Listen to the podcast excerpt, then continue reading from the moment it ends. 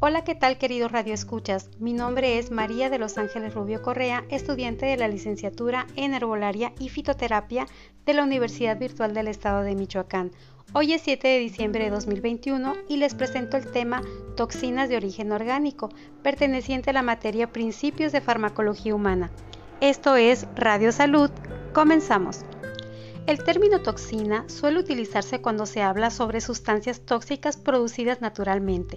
Una toxina es toda sustancia venenosa de origen microbiano, vegetal o químico sintético que reacciona con componentes celulares específicos para matar células, alterar el crecimiento o desarrollo o destruir el organismo.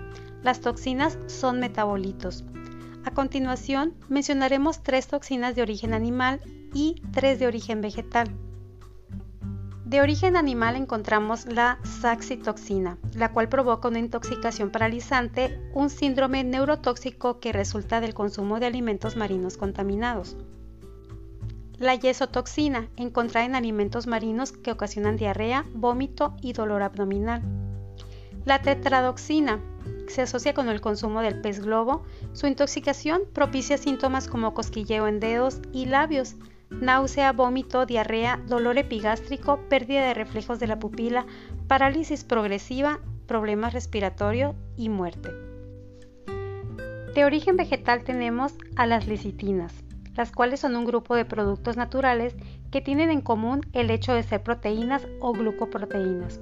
Son numerosas las plantas que se han identificado con este tipo de compuestos, en especial las leguminosas pueden producir una intensa inflamación de la mucosa intestinal seguida de destrucción de los epitelios, así como edema y hemorragia del tejido linfático. La solanina, que es un glucoalcaloide que se descubrió en las patatas en el año 1826. Se encuentran en tubérculos, pieles, brotes y flores. La intoxicación produce dos tipos de efectos, alteraciones gastrointestinales y del sistema nervioso. Y por último tenemos a los glucósidos cianogénicos, los cuales vamos a describir ampliamente para conocer cómo actúan a nivel molecular. Estos compuestos producen ácido cianhídrico, lo que conocemos como cianuro están presentes ampliamente en el reino vegetal, identificados en aproximadamente 2.000 especies. La letalidad del cianuro se debe a su capacidad para inhibir la respiración, ya que es un potente inhibidor del citocromo oxidasa, enzima de la cadena respiratoria. El ácido cianhídrico se absorbe rápidamente del tracto gastrointestinal y produce síntomas tanto a dosis letales como a dosis subletales